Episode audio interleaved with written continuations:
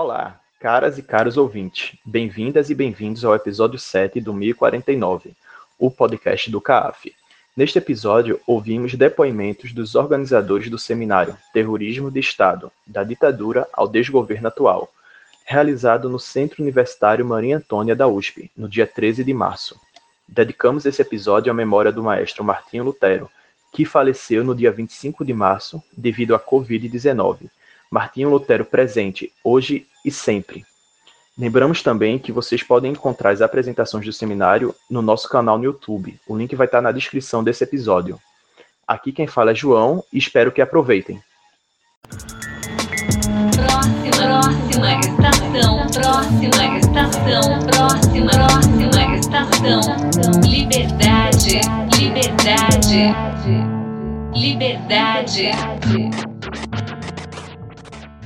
Oi, eu sou Vivian Mendes, eu fui assessora técnica da Comissão da Verdade do Estado de São Paulo, né, durante todo o seu período aí de trabalho. É, a gente decidiu construir esse seminário, né, cinco anos depois do encerramento dos trabalhos da comissão, para a gente poder resgatar esse trabalho que foi realizado, né, durante o período de aproximadamente três anos, de uma forma muito profunda e que é, na atual conjuntura tem tanta, é, tanta relevância a gente relembrar, tem tanta é, atualidade, infelizmente, né, por, por vários aspectos.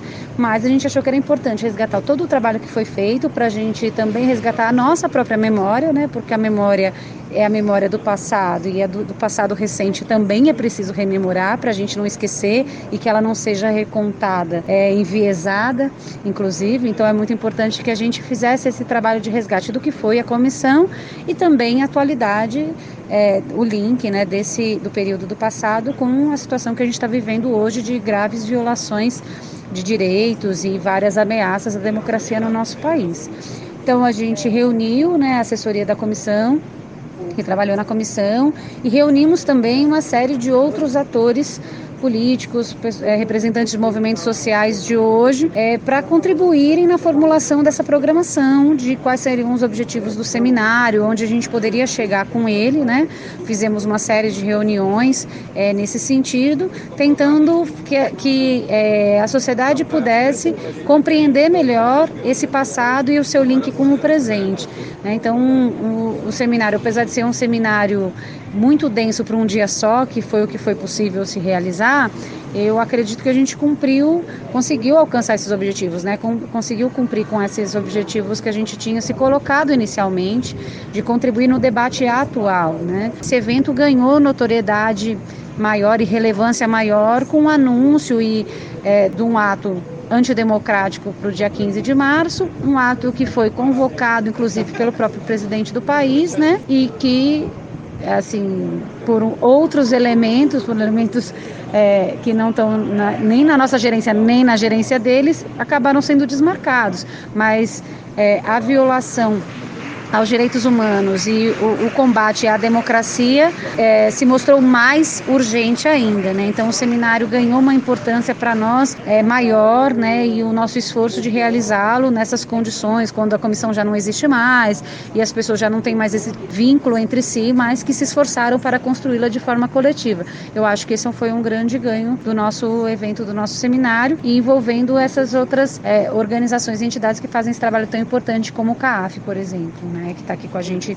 tanto na construção, na concepção é, e contribuindo aqui com, com o seminário como um todo. Liberdade, liberdade, liberdade. Meu nome é Rosalina Santa Cruz, eu sou irmã de Fernando Santa Cruz, desaparecido político desde 1974. Sou professora da PUC, sou da Comissão da Verdade da PUC São Paulo. A nossa comissão não tem presidente, é uma comissão colegiada, onde com sete membros, onde todos nós temos a, a trabalhamos em coletivo. E a comissão lá na PUC já diplomou por mérito, né, em memória memória, seis estudantes da PUC. Então, duas meninas, seis meninos. Entre, entre eles tem a Maria Augusta Tomás e a gente tem todos esses diplomados na sala de recepção do Teatro Arena da PUC. E agora, no, no ano passado, 2019, nós diplomamos um outro estudante, um estudante negro, provavelmente pertencente ao, ao Partido Comunista Brasileiro, pelas informações que colhemos com a família, com o partido, com a própria PUC, que foi nosso estudante na década de 60 e que desapareceu em 1974 em Vila Medeiros, na zona periférica de São Paulo. E ele era um jovem negro, pobre e que a família também muito ficou com muito medo, desinformada e sabendo só pelas notícias que vinham do, com relação à, à, ditadura, eles não tiveram meios nem informação para conseguir fazer uma denúncia mais cedo, ou se, ou se juntar com os companheiros do, do Jimenez e ele ficou sem ser reconhecido e sem ser reivindicado pela família todo esse tempo, sabendo da, que existia uma comissão da verdade da PUC, um sobrinho dele que mora na Argentina e que é mais esclarecido, nos procurou, fizemos o, a pesquisa e concluímos que ele, é, que ele é um desaparecido político. Enviamos o caso dele para a Comissão Nacional da, da Verdade e ele está sendo, já a família já foi conectada e provavelmente vai ser marcado já a coleta do, do DNA. E estamos muito felizes, a família também, pelo reconhecimento, né? Que depois de tantos anos a gente conseguir estar tá reconhecendo ainda, ainda pessoas que estão desaparecidos, né? E pode inclusive conseguir localizar as ossadas e até em perus. E isso é muito importante porque a Comissão da Verdade não apurou tudo, né? nós sabemos por outros casos mais conhecidos, que a família tinha acesso à informação, que famílias mais pobres, camponeses, os nativos não tiveram essa mesma possibilidade. E hoje o, o seminário foi muito bom, muito bom porque foi um seminário plural, grande e retomando uma das comissões né, mais importantes do Brasil. A Comissão de São Paulo realmente fez um trabalho excelente. Ela foi coordenada pelo Adriano Diogo, né, que foi quem retomou agora também também pelos assistentes dele, os assessores que é a Melinha Teles, a, o Ivan também estava aqui, o Ivan Seixas, e todas as pessoas, o, o Pinalha, pessoas ligadas a essa história e que são verdadeiras guardiãs dessa história, né? Porque nossas famílias, a minha também, temos um, desde que meu irmão desapareceu, a gente passou por todas as etapas do, do reconhecimento, da, da morte, da dor, do, da busca e agora a justiça. Liberdade, liberdade, liberdade. Oi, que é Ivan Seixas, eu sou assim, proponente da Comissão da Verdade para o Adriano Diogo e ele comprou a ideia junto, é, um amigo meu há muitos anos, o Adriano, e aí a gente fez a aprovação da, da comissão. E ele teve um problema muito sério, que foi muita gente se colocou contra a criação, porque no mundo inteiro as comissões eram sempre comissão nacional. E a gente, é, a gente fez uma subversão, criando uma comissão estadual que detonou a criação de outras comissões estaduais e outras comissões municipais, comissões de sindicato, comissões de universidade. Mas no começo as pessoas ficaram muito incomodadas porque achavam que ia ser divisão, que a gente ia dividir as atenções, dividir o trabalho.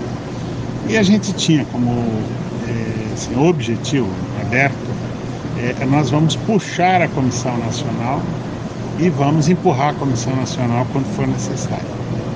E assim foi, né? quando a gente é, começou a fazer aqui, o Adriano usou a estrutura da, da, da Assembleia Legislativa e a gente fez é, tudo público, a televisão da, da Assembleia, a televisão por internet, nós fizemos todas as audiências públicas e isso causou um pouco de estranheza na Comissão Nacional, que tinha uma política até aquele momento de ser uma comissão fechada, né, com sigilo e tudo mais. E a gente mostrou que aquilo ali não, não era pedagógico para a sociedade.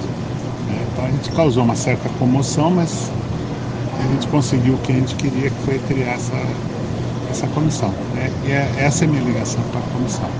O Adriano Diogo é, me pagou a passagem para vir para cá, né, agora, né, nesse ato, porque ele achou que era importante. Eu que fui coordenador da comissão de ponta a ponta, né, só o finalzinho, uns poucos meses, que eu fui trabalhar na comissão nacional a pedido, mas eu era ligado à comissão estadual. Eu só não fiz parte da redação do, do relatório. Mas o resto eu, eu, eu que fiz. Então, todos os GTs de operários, de camponeses, de militares, fui eu que criei né, na, com a mobilização dos segmentos da, da sociedade. E aí, é, isso pra, para o Adriano é uma coisa muito cara, né? Ele é um sujeito espetacular, ele falou, você tem que estar aqui e tal. E aí ele me, ele que me pagou, porque eu consegui dinheiro, então ele me pagou a passagem para vir para cá e hospedagem para eu poder participar desse momento tão importante. Do mesmo modo que eu é, ajudei a articular a criação do próprio CAF. Né? a, a, reitora, na época, a, depois ministra Minicucci, que a gente se conhece desde o tempo da cadeia, né, a Léo, e a gente é, forçou a barra para ter o, o CAF, porque sempre se tinha lá fora os, os os técnicos aqui, os peritos tal, resistiam muito à intromissão, usando um argumento babaca de nacionalismo barato. Né? Ah, porque nós brasileiros podemos fazer não sei o quê. Só que na realidade, assim, eles não queriam inter, é, uma intervenção mais direta por parte dos familiares. Né?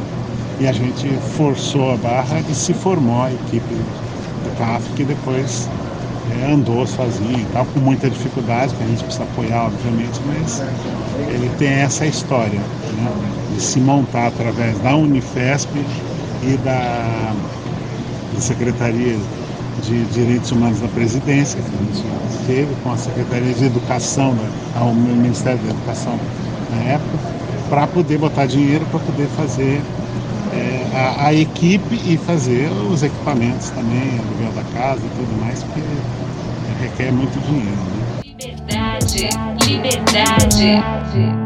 Liberdade.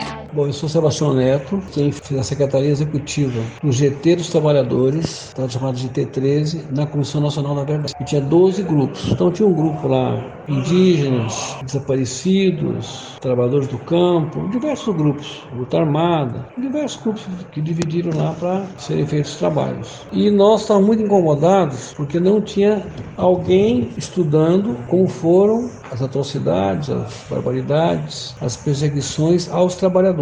Os trabalhadores, assim, na memória da ditadura, da resistência, até muito recentemente, tiveram pouco espaço, quase sempre espaço que é legítimo por, dos, dos primeiros políticos, os fulanos sempre primeiros caçados, ou as grandes personalidades, Arraes, Brizola, Marcelino, não sei o quê. Ou artistas, estão muito famosos, a história do Vandré, Chico Buarque, do Caetano, né?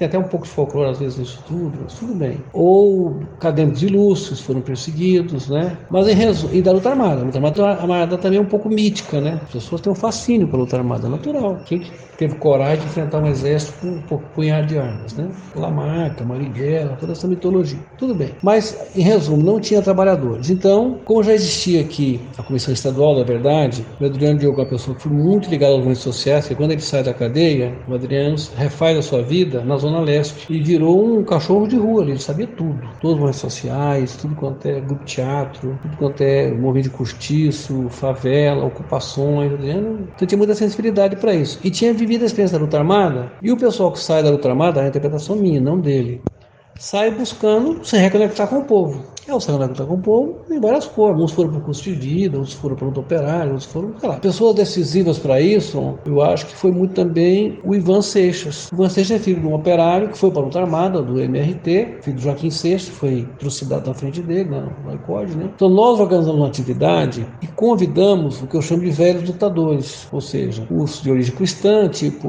o Movimento Mundial Cristão, Frente Nacional dos Trabalhadores, Ação Ação Católica Operária, Juventude Operária Católica, mas também as pessoas que foram os grevistas 108 em Osasco, as pessoas que na década de 60 e 70, antes de surgir o Lula, fizeram luta São Bernardo, o pessoal que fez o Pedro de Maio na Praça da em 68. Quer dizer, é a militância assim, tudo que tinha algum tipo de organização nós chamamos. E fizemos um painel enorme dois dias. E a doutora Rosa veio, a doutora Rosa Cardoso, que na época era a coordenadora nacional da Comissão Nacional da Verdade. Ela, ela era coordenadora. Eles têm um nome que é, é um comissariado. Né? E ela se sensibilizou e disse: vamos instalar um grupo. Ela deve ter tido suas dificuldades lá para instalar um grupo, porque um novo grupo exige mais recursos, assessoria, filmagem, né? Saiu. Só que o prazo era muito curto, porque isso seria em 2003, nós estamos em março, abril, e tinha que entregar os, os trabalhos até setembro, agosto, setembro, outubro, que encerraria no final de 2020. Só que havia um clima no ar, lá para julho, agosto, que seriam prorrogados. E foram prorrogados os trabalhos até 10 de dezembro de 2014. Então, nosso prazo de trabalho foi esse. Então, nós tínhamos um ano a menos, pelo menos, de trabalho em relação a isso. O que, que a gente fez? Fez um acordo, fomos conversar com cada uma das centrais sindicais no Brasil, todas, as mais consideradas à esquerda, as mais à direita, todas, todas, todas. E foi um momento mágico, porque foi o único momento em que essas 10 centrais trabalharam juntas. Eu acho que é o único, nem agora nessa crise do Temer, nem na crise do Bolsonaro. Eu não sei se tem alguma coisa feita das 10 centrais juntas. Tem 9, 8, 9, 6 às 10, acho que é o momento. As reuniões eram abertas, feitas normalmente no escritório da presidência da República Paulista com Augusta lá,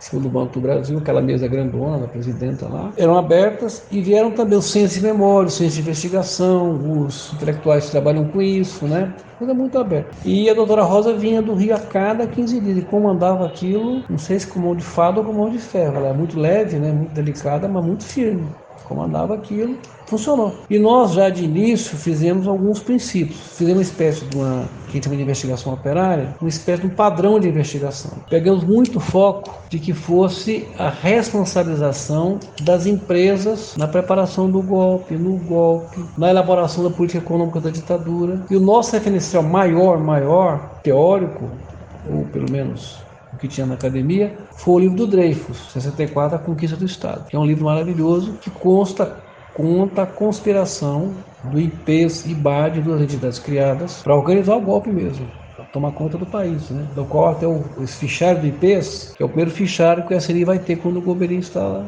o SNI. Né? Trabalho foi feito, é, os recursos vieram, os recursos prometidos vieram no máximo um terço, 60 mil reais, um ridículo, ter gastado uns 300 mil reais, 200, 300 mil reais. A gente conseguia, assim, às vezes uma central não dava dinheiro, você conseguia uma passagem, um negócio eu não consigo nem te repetir como é que nós conseguimos fazer. E o fenômeno tem que ser registrado. As centrais consideradas menos combativas, às vezes tinham uma atitude real mais efetiva. Vou te dar um exemplo, para não ter que elogiar um e não elogiar outro. O Neto, Antônio Neto, que é o presidente da CSB, ele não é considerado na esquerda um cara combativo, assim, etc e tal. Mas o Neto, ele foi uma das pessoas que mais nos ajudou. Ele estabeleceu uma cotização mensal, deu cotização, Agora, por quê? Porque o Neto é filho de um ferroviário e foi um moleque que passou hostilidade na cidade, passou humilhação porque o pai foi demitido da ferrovia, que é o Guarindo Fernandes, que é um sindicalista importante. O Marcelo falava bem. Não era comunista, se me parece, eu acho que era mais, me parece, mais janista. Não sei direito. Mas o que importa é isso, né? É... e a gente procurava assim, ó, procurava alguém na central tal, meu, dá para você bancar um cartaz, dá para você bancar isso. Fizemos atos unitários em várias cidades do estado de São Paulo, Osasco, são Paulo, Sorocaba, São Bernardo tinha 700 pessoas, foi maravilhoso, né? Meio regional, Vale do Paraíba, e dizer, pessoal, o que, vocês têm a dizer? Então, isso despertou muitos trabalhadores, trabalhadores antigos, militantes, pesquisadores, às vezes lá. Vale do Paraíba tem um grande pesquisador, que é o Moacir. Né? O Moacir é um cara que tem vários livros escritos, que foi operário. Só que era parecido com o maior generosidade foi entregar documentos, né? famílias. Né? O tempo foi muito curto. E o final, que aí tem muito a ver com a comissão estadual de São Paulo, andamos pelo Brasil, fizemos atos regionais também, em vários lugares. E o Martinelli foi com a gente, deu vários estados comigo. E é, no final dos trabalhos, como a Comissão Nacional se encerrava em 10 de dezembro de 14 e a Comissão Estadual seria encerrada com o mandato do Adriano 15 de março de 2015, nós fizemos audiência com as empresas. Aí trouxemos uma grande empresa, pelo menos por região. Então, nós do Vale do Paraíba, Embraer, da Baixada Santista, que podia ser também no Vale do Paraíba, a GM, que foi muito, muito dura com os trabalhadores, repressão às greves, vigilância. Mas escolhemos a Embraer como principal mas sempre de acordo com as lideranças locais. Qual a empresa a gente vai chamar aqui? É, aqui em São Paulo, chamamos o metrô, porque o metrô tem uma característica estranha, porque as empresas eram obrigadas a ter um departamento de vigilância de, de segurança e informação, DSI. E o metrô é uma das poucas empresas que tinha o seu organograma, isso sempre era secreto. Eu tenho a impressão, porque o metrô é uma criação dos militares para São Paulo, na questão do milagre brasileiro. Depois que ele foi sendo do Estado, da prefeitura, foi modificando a, a maneira acionária. O metrô não veio. Aqui chamamos uma empresa chamada, chamada Aliperte, que tem entre 86 e 89 12 mortos. Em três anos, 12 mortos. Os depoimentos dos trabalhadores indicam que em 20 e poucos anos deve ter uns 30 mortos lá dentro. Não por assassinato político. É o cara que vai arrumar o telhado, o telhado despenca. É o cara que vai mexer na ponte rolante e é eletrocutado. É o cara que, que cai da ponte e cai no cilindro laminador e tem o corpo todo retalhado. É o cara que vai peixinho na sucata e a granada explode, porque a granada, a sucata do exército deu granada junto. As condições de péssimas de trabalho, né? não tinha lugar para tomar. Um caos, um caos, né? Tem depoimentos. E no ABC a Volkswagen, que nas investigações nossas, um pouco assim, por informação, por leitura, por depoimentos, a Volkswagen aparecia como uma espécie de inteligência da repressão das empresas. E aí conseguimos, a partir, quando encerrou os trabalhos, Adriano, Adriano chamava audiências públicas, e os trabalhadores, os, os caras das empresas. Quando terminou, nós demos continuidade numa coisa chamada Fórum dos Trabalhadores por Verdade, Justiça e Reparação. Que aí algumas centrais não ficaram com a mesma ênfase. Mas isso que permitiu organizar o processo contra a Volkswagen que está em andamento. Liberdade, liberdade, liberdade. Bom, meu nome é Adriano Diogo, eu tenho 71 anos de idade e eu presidi a Comissão Estadual da Verdade Rubens Paiva e o seminário foi em função dos cinco anos do término da Comissão da Verdade Rubens Paiva do Estado de São Paulo. Bom, o evento dos cinco anos, em que pese todas as dificuldades para realizar esse evento presencial, com muitas desistências, muitas advertências pelo fato de juntar tanta gente, o evento atingiu os objetivos porque o evento era o primeiro de uma série de três que a gente tinha se organizado, né? No dia 13 a entrega do relatório, no dia 28 o ato do doicode e no dia 29 a caminhada do silêncio. Não entendi por que os outros dois eventos ficaram desvinculados do seminário. Eles adquiriram vida própria, convocação própria. E agora com a complicação presencial, os dois vão ser transformados em eventos virtuais, eventos importantíssimos, né? O ato que ocorre no Doicode, lá na a delegacia da Rotutóia seria o sétimo, e a caminhada do silêncio, que ocorre no Parque de Ibirapuera, seria a segunda caminhada. Mas mesmo havendo essa desconexão, o evento se realizou. Teve problemas? Teve enormes. Por exemplo, nós não conseguimos trazer o movimento negro. A mesa do movimento negro era a questão dos chaguinhas, de um escravo enforcado na liberdade, a resistência na época da escravidão. E o incentivo à criação da Comissão da Verdade do período da escravidão. A mesa final também acabou não acontecendo, que tinha uma previsão assim de ter vários, várias debatedoras, né? Desde a ministra Eleonora Minicucci até a Dilma estava aventada no início e várias debatedoras que haviam sido convidadas. E foi caindo uma a uma, Rosa Cardoso, Eliana Vendramini, e o ato foi, o ato de encerramento foi suspenso. As questões do passado, da época da ditadura, vieram bem à tona. Eu acho que aquela primeira mesa explicando, pelo menos, a organização do site da Comissão Estadual da Verdade, foi importante que tivesse vindo à tona a maioria das pessoas não conhecia, e o fato de vocês estarem transmitindo pela internet, pela Unifesp, dão outro alcance depois a multiplicação dos jornalistas livres. Então, lógico, ficou com gosto de quero mais, né? Tantas coisas a serem tratadas, a situação que o Brasil vive hoje, todo dia essas ameaças, né? Da volta de um regime autoritário, do fechamento, enfim. E agora esse coronavírus sendo tratado com tal, total irresponsabilidade, enfim. Mas o evento atingiu os objetivos. Vocês tiveram um papel muito importante. Acho que o manifesto ficou bem redigido. Né? As duas homenagens, no fim, ao Rafael Martinelli e a Eda Axel Rude Seixas também foram de bom tamanho. Não houve oportunidade para debate nenhum. Isso foi muito ruim. Só as mesas falaram, não havia possibilidade nenhuma de réplica. Fiquei sabendo também que logo em seguida a apresentação da maestrina Cida Milani, que veio com a sua irmã, O maestro Martinho Lutero foi internado numa situação gravíssima de saúde, provavelmente com coronavírus. Embora esse processo das comissões da verdade não tivesse sido levado a sério por vários setores da sociedade, acho que valeu a pena fazer. Talvez agora pensar em fazer outros virtuais, né? A próxima que nós estamos pensando em fazer é, como a gênese do golpe atual, né? fazer um, um, seminário sobre a situação do Haiti. Como é que os militares se organizaram a partir do Haiti para voltar. Isso é uma obsessão.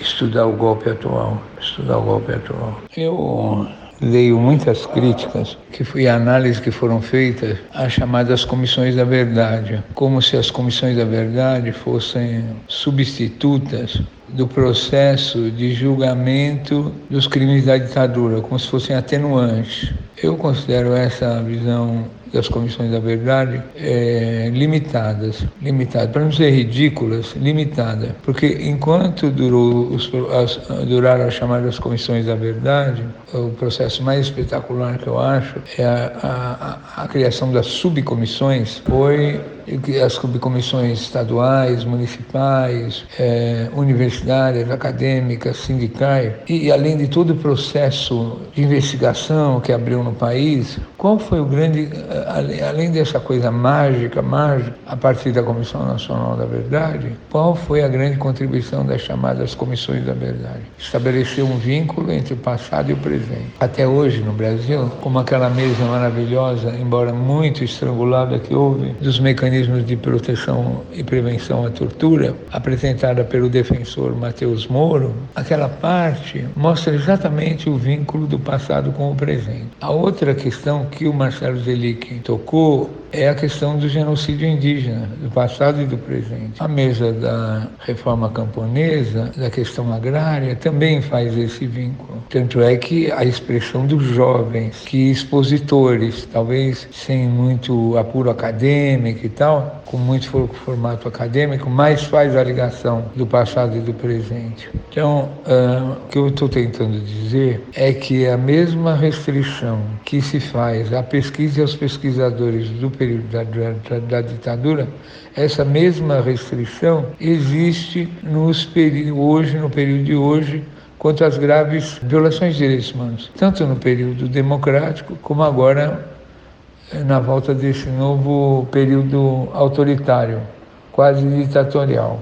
É como se no Brasil a gente tivesse que fazer vários processos de justiça de transição, várias transições, porque os períodos autoritários eles não param, não param, principalmente em relação à população civil que esse professor da UERJ escreveu recentemente demonstra esse vínculo entre o passado e o presente. Esse acho que é o ponto central do momento que analisa as contribuições, a contribuição e as contribuições da Comissão Nacional da Verdade, as comissões, das subcomissões. As propostas mal foram elaboradas pelo Ministério Público, como a questão dos atestados de óbito, a correção dos atestados de óbito, e agora interrompidas né, com a intervenção. Nós que constituímos a Comissão Rubens Paiva passamos por todas as críticas de vários formatos, uns tentando desmoralizar a precariedade da estrutura ou a ingenuidade, fazer comissão da verdade,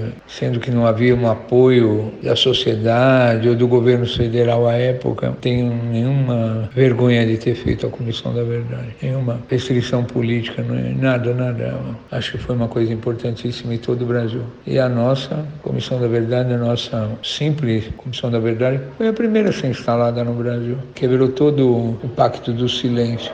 Eu vi muitos textos escritos desmoralizando a criação das comissões da verdade. Se fosse uma compensação, um docinho na boca, um paliativo a uma investigação melhor, uma quebra de paradigma, não acho nada disso. Faria dez vezes sem trair a consciência e a memória dos meus companheiros. Violência dos tempos atuais tem que ser vista dentro dos parâmetros dos mecanismos que vigiram durante o período da ditadura que estão intactos. A questão mais importante, mais fundamental. Como diz, diz o refrão das meninas do cabaré feminista, vivemos um estado de exceção.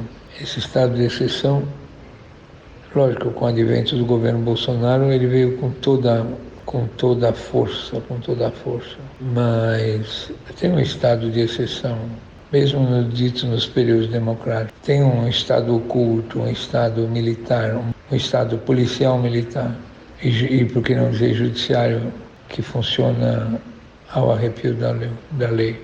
É evidente que tem, evidente. E isso para ver um Estado realmente democrático, uma sociedade realmente democrática, esses paradigmas têm que ser derrubados. Que. Mesmo eu sendo do PT, frequentemente acusado e desmoralizado de não ter levado a sério esse processo, qual o papel das outras agremiações do campo da esquerda? Qual? Te pergunto, qual? Liberdade, liberdade. Liberdade. É. José Luiz Del Roio. Vamos ver. Do Comitê Paulista Memória, Verdade e Justiça.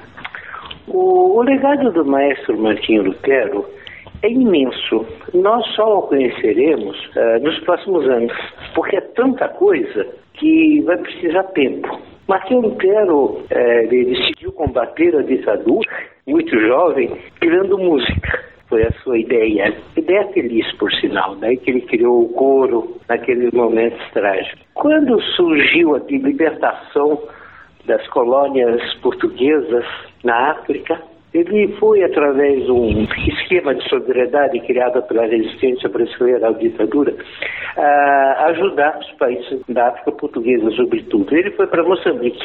Em Moçambique, ele bom, ajudou muito a montar a rádio do estado de Moçambique e trabalhou demais na, no estudo, no conhecimento da música africana viajou pelo menos 10 países africanos estudando a sua música raiz.